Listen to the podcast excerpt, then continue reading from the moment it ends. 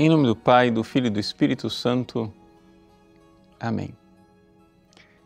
Meus queridos irmãos e irmãs, Jesus hoje nos fala do matrimônio e da indissolubilidade matrimonial, ou seja, que o casamento é para sempre. Veja, se nós olharmos para o processo através do qual passou a humanidade até chegarmos a esse ensinamento do Cristo, nós iremos ver que houve, na realidade, duas fases. A primeira fase, quando Deus criou o homem e a mulher no paraíso, ele criou o homem e a mulher verdadeiramente um para o outro, onde o homem não usava a mulher e a mulher não usava o homem, mas havia comunhão.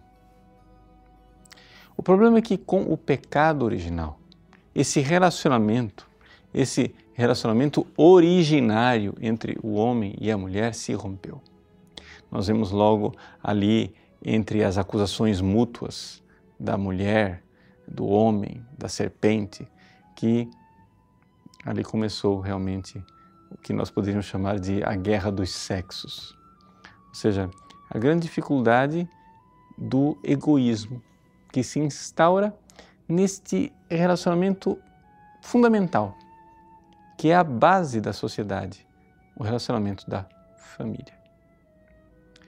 É aqui então que, ao longo dos séculos, Deus precisou conduzir o homem com esses relacionamentos tão distorcidos e trazendo aos poucos.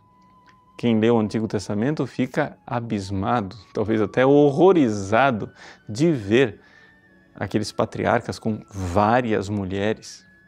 Bom, o fato é que ali nós estávamos num período em que Deus ainda estava trazendo o seu povo, como que catequizando o seu povo e preparando o coração das pessoas.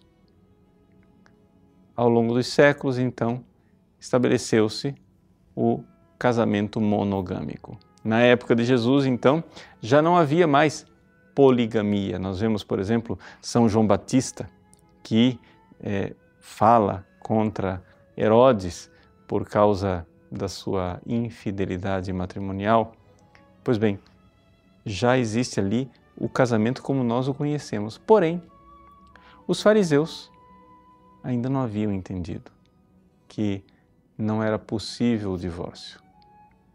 Jesus então esclarece que essa realidade do divórcio, Moisés colocou e estabeleceu por causa da dureza do vosso coração. Mas no princípio não era assim. Vem o Cristo e agora então nos dá a graça. Vejam, aqui é a passagem mais importante. Que a partir do Cristo na cruz, do nosso batismo, do fato de que nós temos em nós a graça santificante e podemos ser de fé em fé movidos pela graça de Deus, é que então este relacionamento conturbado, marcado pelo pecado, pode se transformar num sacramento.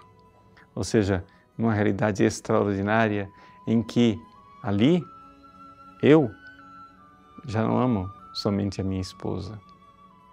Eu amo a minha esposa como Cristo amou a igreja, derramando meu sangue pela salvação dela.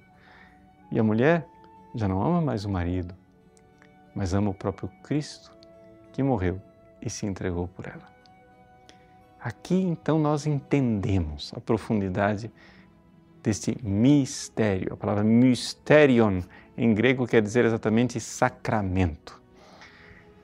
O sacramento que Cristo fez. Jesus pegou eh, um saco de gatos, né? ou seja, esse relacionamento conturbado de homem e mulher, e o elevou.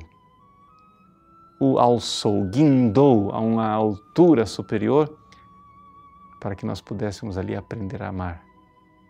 Sim, Jesus diz para o casal, o casal originário, Adão e Eva, que estão ali disputando com a serpente, e diz para eles: Vós não sois chamados a vos arrastardes como as serpentes, mas sois chamados a voar como as águias. Eis o sacramento do matrimônio. Deus abençoe você. Em nome do Pai e do Filho e do Espírito Santo. Amém.